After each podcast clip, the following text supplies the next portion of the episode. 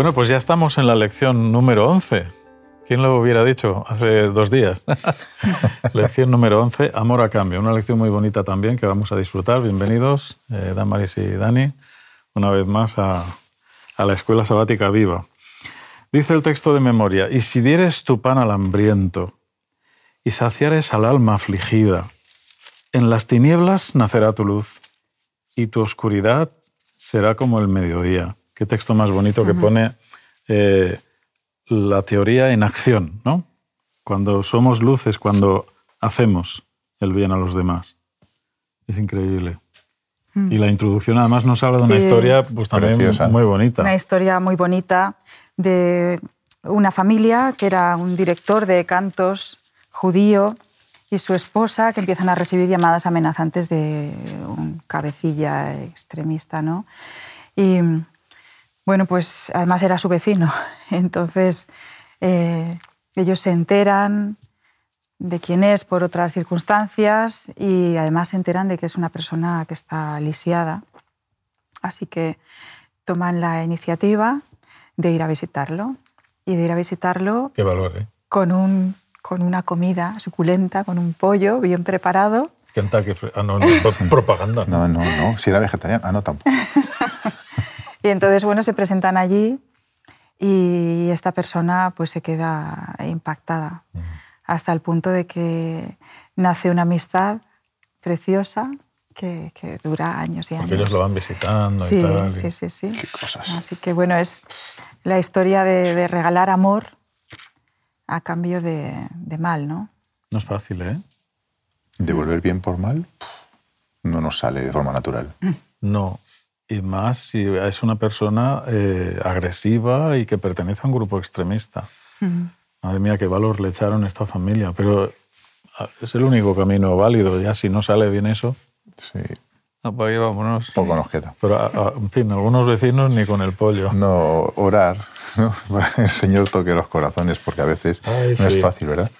Así es, así es. Y el texto de Isaías 58, 6 y 7 dice, este es el ayuno que deseo.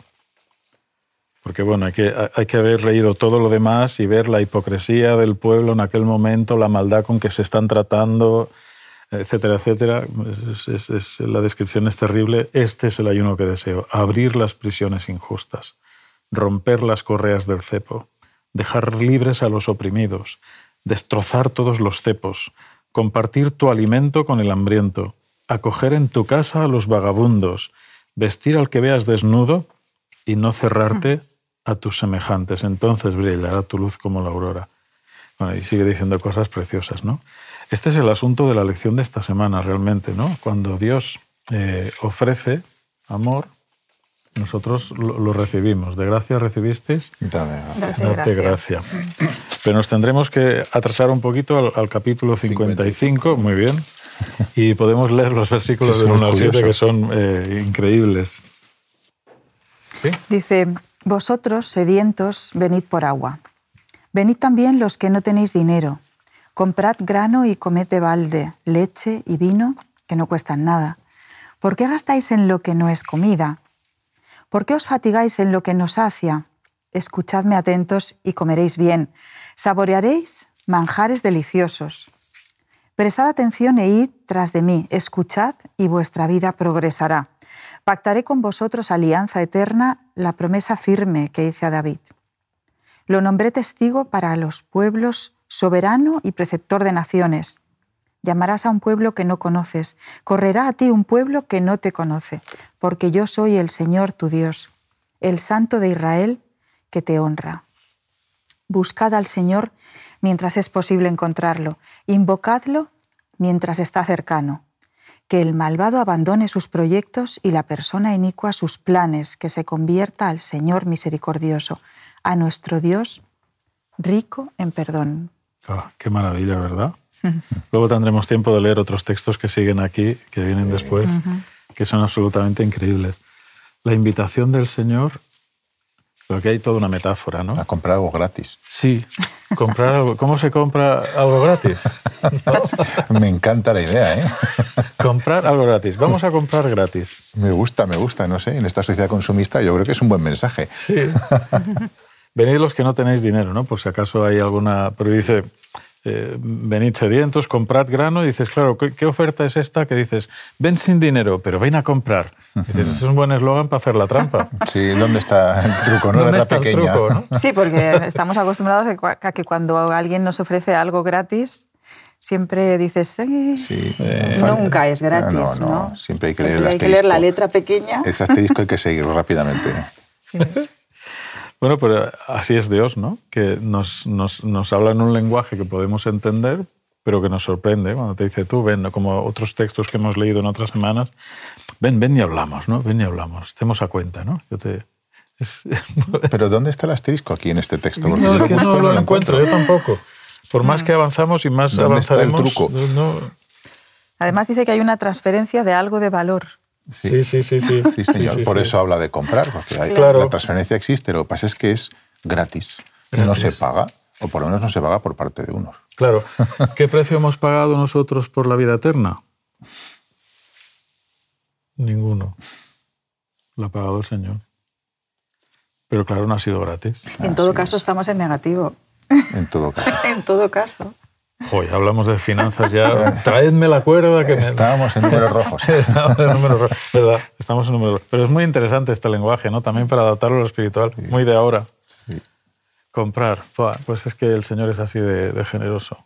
Nos lo, nos lo, da gratis, pero la semana pasada estuvimos hablando ¿no? del sufrimiento de Jesús. ¿Cómo pagó él? ¿Cómo pagó él? Madre mía, madre mía. Él sí que pagó. Entonces, ¿cómo, ¿cómo podemos recibir un regalo? Dices que lo que... Mm, que lo que te cuesta mucho lo valoras más. Mm. Y claro, ¿cómo valoramos lo que otro ha hecho? ¿Cómo tratamos la salvación que Dios nos ha dado? ¿Como una basura? Qué cosas. Los regalos, a mí me gustan los regalos. Dan Mari sabe que no me puede decir que me ha regalado algo porque me pongo muy nervioso pensando lo que puede ser. ¿no? La impaciencia me consume. Por eso una vez me hizo una broma y tanto que le insistía, me dijo, bueno, te lo voy a decir, te he comprado un paraguas amarillo. Yo decía, pero se puede comprar un, regalo más, más, tonto ahora que no hay un paraguas amarillo. ¿Será posible? como cuando regalan una corbata, un, bolígrafo, ¿no? bueno, me estuvo bien empleado. Me estuvo bien empleado. Pero es que eh, hay regalos que a veces pues, puede ser que no valores, ¿no? dices, pues, este regalo. Este regalo. Hay regalos y pues, regalos. Gracias. No, ya, tengo cinco corbatas, gracias. Eso, me recuerda una vez, ahora que estamos aquí en familia, me recuerda una vez después de haber hecho toda una semana de oración, en una campaña de evangelismo, que era una semana de oración, recuerdo que salió una hermana corriendo con un regalo que quería darme allí el último día y salió, me lo entrega, lo guardo todo discreto. No, no, ábralo, ábralo aquí en medio. lo, abro y eran un boxer rojo y una corbata roja utilizados. Ah. Ni siquiera eran nuevos. Yo todo rojo a juego con él. con, el boxer rojo delante de todo el mundo. La gente no sabía si reír, si llorar. Todos mirando, ¿qué, ¿qué, momento? En tierra trágame, ¿qué hago yo con esto aquí? Hay regalos y regalos, decíamos. Bueno, con todo cariño. no, no, claro que sí. Lo que pasa es que con todo cariño pues no era quizá. Por si no se maneja el mismo vocabulario en algún sitio desde donde nos vean, estamos hablando de un calzoncillo. Un calzoncillo rojo. Un calzoncillo rojo. Qué vergüenza. Bueno, el regalo de la salvación es un poco así, ¿no? A mí me gustan los regalos y valorarlos es muy importante. Cuando alguien regala, y a mí me gusta regalar, cuando tengo dinero, pues hago regalos, si no, no puedo. Pero piensas en la persona piensas en lo que le gusta y si no tratas de averiguarlo, algo que quisiera, que le hace ilusión o que le hará, porque lo bonito de un regalo es cuando lo recibes y dices, wow, mm. ¿Cómo, cómo sabíais? ¿No? Cuando es una grata sorpresa. Sí, ¿no? ¿Cómo sabías? hay regalos que te alegran la vida, ¿no? Y otros que dices, ay, muchas gracias y tal, y qué poca idea tiene de regalar nada, ¿no? Y luego hay regalos intangibles, ¿eh? Sí, también es verdad. Sí, sí. También es verdad. Es, eh, estos que no, que no, no puedes y que perduran, ¿eh? Y que perduran. Cogerlos, pero que se sienten. Yo todavía recuerdo, estando en Reus, estábamos allí sirviendo a la iglesia de Reus Igualada y hacíamos el recorrido. Unas navidades, no sé si fue unas navidades, no sé fue cuándo fue. De repente entras en casa con tu regalo, una jaula gigante, y decía, pues esto y, me regalaste pues a Casper, ¿no? que le llamamos así a nuestra, a nuestra Un loro ahí. Qué, divertido, pero me hizo mucha ilusión. Eso, es, me quedó ahí como, por, por fin, un, yo soy muy amante de los loros y todo esto, ¿no? los regalos, la ilusión que se pone. O sea, tú piensas en Dios, piensas en la humanidad que estás eh, echando de menos como nadie se puede imaginar, que la quieres de vuelta en tu casa. ¿Qué mejor regalo que tu propia vida para traerlos de vuelta? Pero claro, es un regalo tan sorprendente, tan impactante, tan injustificable también, tan incomprensible, tan, tan desproporcionado, que los ángeles, cuando Dios comunica en el cielo que Jesús va, a venir a esta tierra como garante de nuestra salvación, se espantan, se estremecen, lloran, echan sus coronas al suelo. No, por favor, uno de nosotros. No, es que no podéis. No tenéis, no tenéis la vida eterna como para pagar ese precio y volver de vuelta. Esto es tan grande que no hay quien lo pueda explicar. Pues ese es uno de los problemas que hay. Y nos encontramos con la lección que muchas veces entendemos que es un regalo tan grande que intentamos buscar soluciones a ese regalo. Eso es. Y es cuando intentamos aportar nuestra parte a este regalo. Y eso todos los riesgos que tiene. Porque este regalo es gratuito. Y a veces nos cuesta entender porque no estamos acostumbrados a que nos regalen nada. O, o por lo menos nada de tanto valor por nada. Entonces intentamos poner nuestra parte para ganarnos el regalo. Para ganarnos el regalo. Ay, qué peligro es eso, ¿verdad? Uf, totalmente. De aquí que el Señor denuncia pues, que el ayuno que ellos hacen, eh, vosotros queréis devolverme en, buenas, en buenos comportamientos externos lo único que yo... O sea, queréis compensar, cambiar eso por lo único que yo quiero, que es que tener una correspondencia de amor contigo un amigo que te dice, bueno, somos amigos, pero solo para que estés contento. somos amigos, somos amigos, ¿no? Sí, eh, no. Si nos queremos, nos queremos, y si no, ¿para qué estamos juntos? ¿Para qué? Entonces, eh, para Dios es tan absurdo que nos portemos bien sin quererlo y haciendo justo todo lo contrario de lo que Él nos propone, que nos dice, pero ¿estáis locos o qué os pasa? O sea, ¿en qué cabeza se ha metido? ¿Cómo se ha podido entrar en la cabeza que siendo buenos cristianos, eso es quererme? Queredme primero si eres buenos cristianos, que habéis invertido el orden, ¿no? Bueno, vamos a Isaías, que tenemos ahí la otra parte que es eh, tan preciosa, del versículo 6 al 13. Viene la segunda, la segunda parte, que es una maravilla leer este texto. Busquen al Señor mientras haya oportunidades de encontrarlo. Llámenlo mientras está cerca que el perverso deje de hacer el mal y el inicuo deje de sus malos pensamientos, que se vuelva al Señor, y así Él tendrá compasión de ellos. Que se vuelvan a nuestro Dios, porque Él es generoso para perdonarlos. El Señor dice, porque mis pensamientos no son vuestros pensamientos, mm. ni tampoco mi manera de obrar es como la vuestra. Porque así como el cielo está tan arriba sobre la tierra, de igual manera mi manera de obrar es tan diferente a la de vosotros. Mis pensamientos son más altos que los vuestros. a mí esto me encanta. ¿eh? A mí esto me encanta. Esto toca, toca ahí la fibra. ¿eh? Sí, ¿eh? Más de una vez cuando pensamos, ¿y qué pensará el Señor? Y por muy bien que puedas pensar, no, no llegas. No llegas. No llegas a imaginarte cómo está pensando. En mi versión dice, mi proyecto no es vuestro proyecto.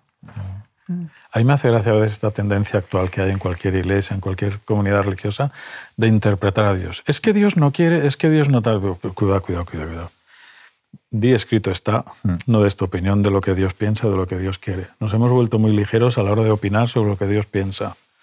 Y este texto nos dice, cuidadito Carlos, no me interpretes. Reproduce lo que yo te he dicho. Y deja que, el Espíritu, Santo. Muy bien. Sí, Señor. en el corazón de cada uno. Sí. Em, sigue diciendo, la lluvia y la nieve caen de los cielos y no se regresan, sino que humedecen la tierra, la fecundan y la hacen germinar, dando semilla al campesino y comida a la gente. Así también pasa con mi mensaje. No volverá a mi vacío, sino que hará lo que yo quiero y cumplirá bien el propósito para el que lo envío. Porque ustedes saldrán con alegría y serán guiados en paz. Los montes y las colinas estallarán en cánticos de alegría ante ustedes, y todos los árboles del campo aplaudirán. En lugar de espinos crecerán pinos, en lugar de ortigas, arrayanes. Todo ello será en honor al Señor, una señal eterna e indestructible. A mí estos textos me hablan de la esperanza que tenemos que poner en la evangelización. Porque también podemos desanimarnos, ¿no? Ya hemos probado esto, ya hemos probado lo otro, este método no va, este método no va. Andamos siempre a la búsqueda de algo que funcione. Pero hay que confiar en el poder de la palabra. Somos sembradores. Somos sembradores. Mm. Unos siembran, otros recogen. No nos corresponde a nosotros. Sí. Tú deja caer donde puedas y a quien puedas el mensaje. Nunca sabes eso cómo va, ¿Cómo va a germinar. ¿Cómo va a germinar? Ni cuándo ni dónde. Esto, esto tiene que ser un, motivo de estímulo, ¿no os parece? Claro, porque no es nuestra la, no es nuestra la, siega, ¿no? no es nuestra la obra final. Nosotros solo tenemos que, predicar el Evangelio. Efectivamente. Hay una cita también de Palabras de Vida del Gran Maestro que está entroncado en, esta, en este apartado, que nos plantea pues, que el plan de la salvación es un reflejo insondable del amor de Dios, está pues, muy, muy, muy lejos de nuestro pensar, de nuestro sentir, de nuestras motivaciones. ¿no? Y es muy bonito, lo podríamos leer sobre el tema de la salvación, que lo hemos comentado antes también. Dice, el tema es inagotable. El estudio de la encarnación de Cristo, su sacrificio expiatoria y su obra de mediación embargarán la mente del estudiante diligente mientras dure el tiempo. Y mirando al cielo con sus innumerables años, exclamará, Grande es el misterio de la piedad. El misterio de la piedad. otras veces se llama el misterio de la encarnación. Sigue siendo un misterio. Mm. Qué fácil resumimos, ¿no? En cuatro palabras. Cristo vino a morir por nosotros. Cuidado, cuidado. Estos son palabras mayores, ¿no? Mm. No es tan sencillo. Vamos a meternos en, eh, el asunto de las prácticas, ya denuncia, aquí por lo menos la, denuncia de lo que son las prácticas, las formas cuando el amor no está presente, ¿no? Isaías 58 nos habla del ayuno, por ejemplo, luego hablaremos también del sábado, y este es el ayuno, eh, lo hemos introducido antes, que el Señor desea, tratar bien a la gente, eh, diríamos, en qué consiste el verdadero ayuno, ¿no? A veces los creyentes hacemos demostración pública, como los, eh, los, fariseos que en las calles se ponían a orar para que todo el mundo les viera. Yo casi, me vais a perdonar que haga una confesión, yo, yo casi siento recelo cuando las personas en la iglesia hacen ostentación del vocabulario para hablar de Dios y hacemos oraciones pomposas. Y dices, ¿y, qué ha dicho? ¿No? La exhibición. Está bien alabar a Dios, ¿eh? no juzgo que la gente tenga... Pero también observo que son formas aprendidas en algunas culturas más que otras. Y claro, todo eso se vacía de contenido cuando no hay... Yo, yo, yo no entiendo una oración que no la sientes, no la entiendo. No la entiendo. ¿Qué sentido tiene? ¿no? Empiezas a orar y terminas igual que como quien se toma un café. La oración transforma, la oración cambia, la oración te hace reflexionar, te pone en contacto con Dios, te levantas en paz, sientes paz, ¿no? Mm. ¿Y cuántas cosas más? Sí, me viene a la cabeza una, una historia, que es una fábula que se, se, cuenta, no me acuerdo ahora mismo el autor y en esto voy a ser injusta. bueno, eh, te ayudamos. Es un cuento, que es como un cuento que... ¡Uy, qué cuentista eres! Oye, fíjate. donde hay alguien que que dice que, simplemente para vivir pues lo único que hay que hacer es eh, demostrarse una buena persona. ¿no? Entonces, pues eh, el, protagonista del cuento pues, se carraspea, aclara su voz y dice en alta voz, soy una buena persona. y en ese momento se convierte en estatua. Se queda petrificado. Ay, no lo sabía esto. y entonces llega su amigo y se da cuenta de que todos son estatuas en ese jardín. Y cuando se da cuenta resulta que son estatuas, son personas que están vivas, que están dentro de, su petrificación, ¿no? están petrificadas y, no se pueden mover. Y entonces ya empieza a preocuparse por esas personas y empieza a sentir su dolor y a decir, pero ¿cómo pueden estar ahí dentro, encerradas? ¿Cómo pueden estar ahí viviendo? Empieza a ponerse nervioso pensando en lo que están viviendo y a partir de ahí consigue, cuando se, cuando se compadece, cuando siente esa empatía y se acerca a una de esas estatuas, vuelven otra vez al movimiento y a la vida. Y eso se va eh, contagiando y así uno tras otro va despertando a cada una de las estatuas. Qué bonito. Qué buena. Mira, no la conocía. Yo tampoco. Uy, tantos años contigo no me has contado esta historia. Ay, ¿Será la posible? de cuentos que quedan. La de cuentos que quedan, qué, qué bonito. Bueno, es una de las historias que trabajo con mis, mis grupos de Ah, amiga, pero mis alumnos buena, de ¿eh? teatro. Mm. Es muy buena empatizar con las personas. A mí me gusta, El hablando, movimiento, El ¿no? movimiento. hablando sobre el Oh. ayuno, me gusta siempre hacer un pequeño apunte. ¿eh? Es el gran descuidado, es la gran incógnita, el ayuno. El ayuno. Creo que es una de esas cosas que no, no se suelen tocar mucho en la iglesia porque no Claro. las entendemos muy bien. Yo he de confesar que durante muchos años no, no lo entendía, lo leía en la palabra de Dios, no entendía en qué consistía esto del ayuno y me parecía más una autoflagelación. Es como, esto, pero estamos diciendo que esto por las obras no, sino que es por aceptar y ahora un ayuno que yo, para que pase hambre, ¿qué sentido tiene que yo pase hambre si el otro también está pasando hambre? Ese, no, no Y sé, Estamos era- todos mirando la puesta de sol. sí, a ver sí, sí, a ver si esto pasa una vez y-. Ya he cumplido, ya he cumplido. Hasta era, era aquí. un poco extraño. Hasta ver que, cuántas horas en eran. lugar de teorizar con ello, dije, voy a practicarlo. Eh, Y he de confesar que para mí fue un gran enigma. Y, y dije, oh, Señor, no sé cómo se hace esto, no tengo ni idea. Aquí tú lo practicaste, tú hablas del ayuno, pero yo no tengo ni idea cómo se hace. ¿Cómo cambian las cosas cuando uno, en lugar de imaginarse, eh, de la mano del Señor intenta, Señor, enséñame, no sé cómo, cómo funciona esto. Esto es muy extraño y por lo menos bajo mi mentalidad no lo acabo de, de- de darle sentido. ¿no? Animo a la gente a que haga esa experiencia, porque Sí. realmente no tiene nada que ver. Bueno, Una yo cosa es hablar, otra recuerdo- cosa es practicar. Recuerdo a nuestro padre, a papá. Para mí, cuando pienso en ayuno, siempre pienso en él, porque él me enseñó cómo hacerlo, ¿no? Y para mí es- siempre es ayuno y siempre es pensar en, en- en un día especial. Claro, nosotros éramos pequeños, no hacíamos ayuno, pero sí que veíamos cómo él hacía el ayuno y él lo que hacía era recogerse, era un día donde le veías algo especial. Y eso que él era especial de por sí. Pero ese día todavía se hacía más especial, porque él se recogía en, en un- en una comunión con Dios especial, ¿no? Una oración constante y nos lo hacía, nos lo transmitía. No nos lo imponía nunca, pero nos lo transmitía. Qué bonito, ¿no?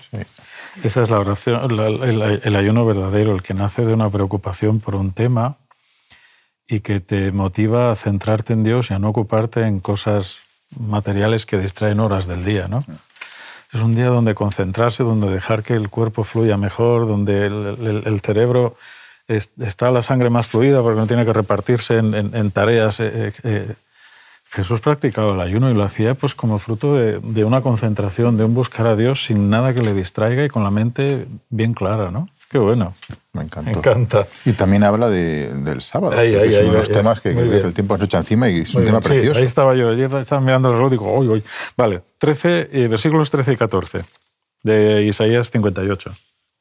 Dice, si te abstienes de comerciar en sábado, de negociar en mi día santo, si llamas al sábado tu delicia y lo consagras a honrar al Señor, si lo honras sin pensar en tus asuntos, sin buscar tu interés y tus negocios, entonces te deleitarás en el Señor. Te llevaré a las alturas de la tierra, te haré gustar la herencia de tu padre Jacob. Ha hablado la boca del Señor, Señor mismo. Contundente. ¿eh? Sí. ¿Cuál es el verdadero sábado, no? Esa actitud que te lleva a buscar al Señor de una forma especial, en un día especial, donde otras cosas no deben distraer. Como el ayuno, va muy de la mano, ¿no? Pero claro, si el sábado se se- se- solo es una costumbre de ir a un sitio, sentarse, a veces horas, a veces oran otros, que lo, lo normal es que oren otros, tú te sientas a expectar, Recibir. recibir y a ver cómo es la A mí me llama la atención, que lo además lo he subrayado, sin buscar tu interés y tus negocios. Sí. Qué Eh, difícil, qué difícil. Qué difícil. Porque si algo sacamos de, este texto, Mm. son tres cosas claras. Es la abnegación, la benevolencia social, porque tenemos que buscar, y la, la realidad del sábado, ese día tan, tan eh, olvidado. ¿no? honrarlo sin pensar en nuestros asuntos. ¿no? Os tengo que confesar que cada vez es eh, más difícil que la población adventista entienda, fíjate lo que digo, ¿eh? la importancia de la fidelidad en sábado. Encuentro personas a las que les es igual hacer una oposición, porque claro, no me lo van a cambiar, o hacer un examen. Me admira cuando recientemente pues, ha habido varios alumnos de nuestro entorno aquí en el colegio que estaban dispuestos a sacrificar un año si no podían cambiar el examen en sábado, pero no lo iban a hacer.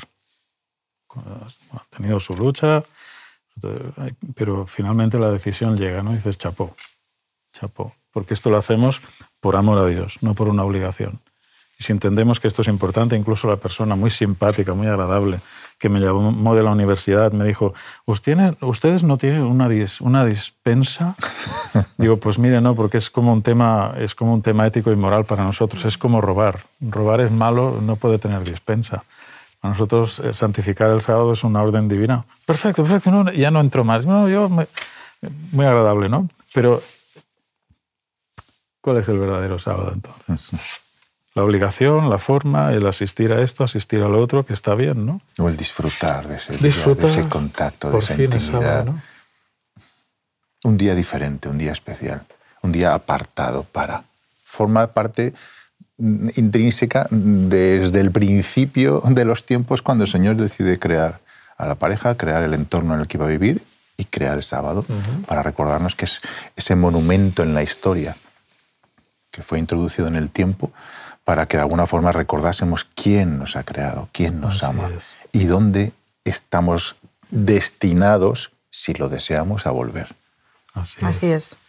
Muy bien, llegamos al final del tiempo. Un pensamiento que nos haya impactado, que podamos compartir. Tres ideas. A mí me encanta cuando dice, te llevaré a las alturas. Mi medio es el aire de siempre. Esto es algo que también nuestro padre nos inculcó como ingeniero aeronaval.